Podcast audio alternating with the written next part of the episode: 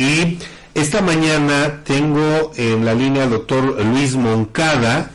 Él eh, pertenece a una agrupación óptica y laboratorio molecular. Don Luis, buenos días. Gracias por atender a esta invitación. Muchas gracias, un placer. Eh, es un gusto poder tener contacto con, ustedes, con, con Guamantla, con varios municipios. Y bueno, pues aquí estamos para, para lo que, lo que lo que necesiten. Eh, claro, don Luis. Oiga, bueno, pues el tema de hoy eh, son dos temas. Uno, hablar un poquito sobre las adaptaciones fisiológicas oculares en la nueva normalidad. Y segundo, el arranque de una campaña, una campaña que se hace ya conocida aquí en Huamantla respecto de atención oftálmica. Eh, entonces, bueno, pues, ¿qué le parece si empezamos a hablar sobre este tema de las adaptaciones fisiológicas oculares en la nueva normalidad. ¿De qué se trata esto, don Luis?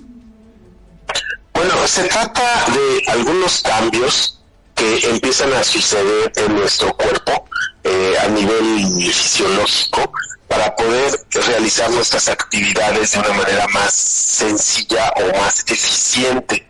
Eh, por ejemplo, para, para que la gente que, que, que no tiene, eh, digamos, eh, como que como que un contexto eh, imagínate que eh, a tu hijo le gusta mucho tocar el piano y empieza a tocar el piano desde muy, a muy temprana edad, desde los 3, 4 años, escucha que en casa todos tocan piano y tu hijo empieza a tocar el piano.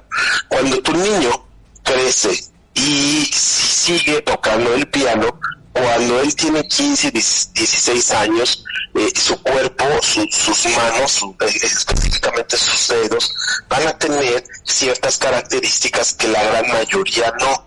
Eh, lo que comúnmente nosotros conocemos como dedos de pianista. Se hacen los dedos un poquito más largos con el objetivo de alcanzar ciertas notas para poder tocar eh, todo el teclado eh, y poder, poder hacer tan más fácil una actividad que hace recurrentemente. Eso podría ser como un buen ejemplo de una adaptación fisiológica eh, de, de, una persona que hace una actividad cotidianamente. En el tema visual, que ahora, bueno, es nuestro interés y, somos especialistas en esto, nos damos cuenta que a muy temprana edad los niños empiezan a usar o un celular o una tableta o una computadora. Es muy común ver en casi todas las partes de la República Mexicana y me atrevo a decir que en el mundo que cuando un niño está, eh, digamos, el papá lo quiere, lo quiere entretener, le da un teléfono celular o le da una tableta y el niño efectivamente va a pasar mucho tiempo de su día frente al celular o a la tableta. No, no, no quiere decir que esto sea malo o sea bueno, simplemente que es algo nuevo, es algo que nuestro cuerpo se tiene que ir adaptando y que es algo muy recurrente en nuestras, en nuestras fechas.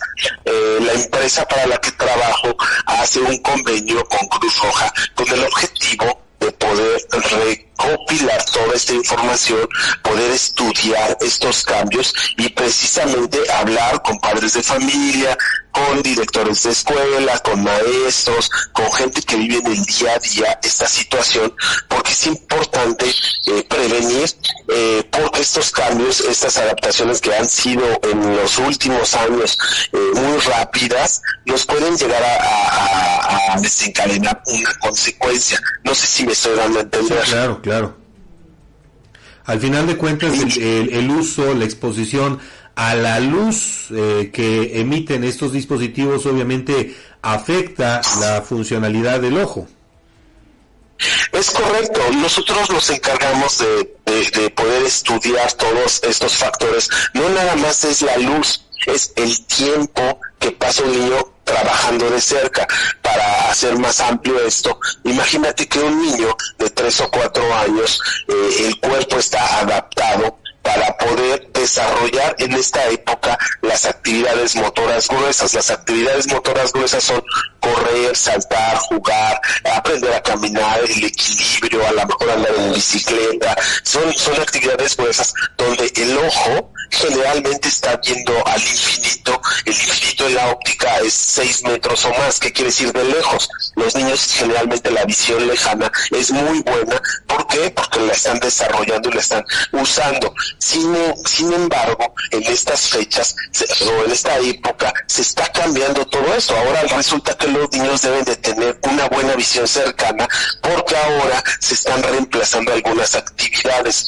Eh, esto nos puede generar problemas de salud como sedentarismo, problemas psicológicos por adicciones, porque ahora los niños, bueno, pues empiezan a muy temprana edad a usar redes sociales, toda esta cadena de que TikTok, Facebook, Instagram, eh, una serie de aplicaciones que no, no, no, no, no, no quiero juzgar si son buenas o malas. Esa, no es mi intención. Mi intención es saber las condiciones fisiológicas, qué es lo que pasa con nuestro cuerpo, hablando eh, específicamente de nuestro ojo, con el tiempo que el niño pasa.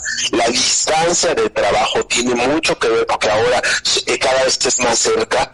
Las pantallas de los teléfonos, a pesar de que son grandes, pues todas las pantallas de, de los teléfonos son mucho más pequeñas que una pantalla de cine o una pantalla de televisión. Entonces, estos son algunos factores eh, y lo que comentas, la luz, el tipo de radiación también es otro factor que es nuevo y que nuestro ojo tiene que irse adaptando. Es muy interesante el tema y de esto se trata parte del evento que estamos organizando ahí en la Cruz Roja. Platíquenos acerca de este, pues esta jornada, don Luis.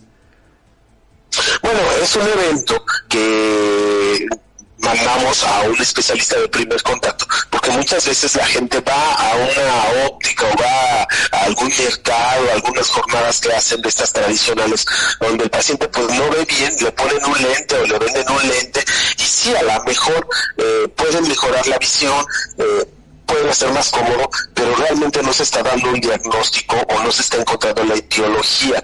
¿Qué quiere decir esto? Bueno, el por qué el paciente tiene este problema visual, porque hay otros factores, puede ser que el paciente sea diabético, puede ser que el paciente sea hipertenso, puede ser que tenga alguna adicción, puede ser que esté en crecimiento y que haya una predisposición genética.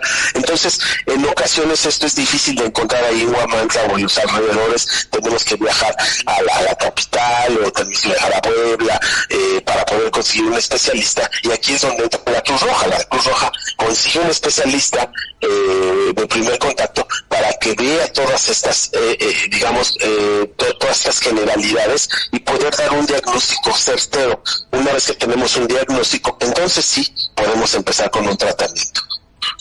¿Y a, cuándo se va a llevar a cabo esta jornada? Esta jornada arranca el día de hoy es de lunes a viernes únicamente, son cinco días que, mis compañeros están ahí en Huamantla. ¿Por qué? Porque tenemos un convenio con algunas otras delegaciones de otros estados, eh, o incluso también de, ahí de, Pascala y de Puebla. Entonces mis compañeros nada más, van a estar dando consulta de 10 de la mañana a 7 de la noche en las instalaciones de la Cruz Roja esta semana, de lunes a viernes. Y el, evento está abierto, puede ir cualquier persona de municipio aledaños, de cualquier edad, de cualquier condición, y, la, y la consulta es verdaderamente accesible. ¿Cuánto cuesta la consulta por estos servicios? Es una cuota de recuperación de 30 pesos es algo simbólico, es algo que la gente eh, puede, creemos que la gran mayoría puede pagar y este, eso es lo que cuesta. Oiga, don Luis, pues eh, esperamos que haya una óptima respuesta por parte de nuestro auditorio para que asista a esta jornada.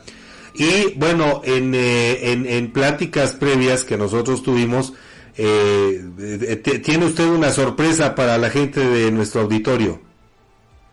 Sí, efectivamente, si alguien de tu auditorio está interesado en este tipo de consulta, vamos a, regalar cinco consultas a las cinco personas primeras que se pongan en contacto con ustedes, me mandan un listado y con mucho gusto esas personas no van a tener que pagar absolutamente nada de consulta, solo tienen que ir a tu roja con su nombre de identificación y con mucho gusto nosotros les brindaremos estas consultas. Muy bien, don Luis, pues Vamos a esperar esta respuesta. Le recordamos a la gente de nuestro auditorio el número telefónico, el 247-132-5496, para que nos envíen eh, su nombre y nosotros hagamos a, hacer llegar a ustedes este listado, cinco personas, para que puedan recibir atención gratuita.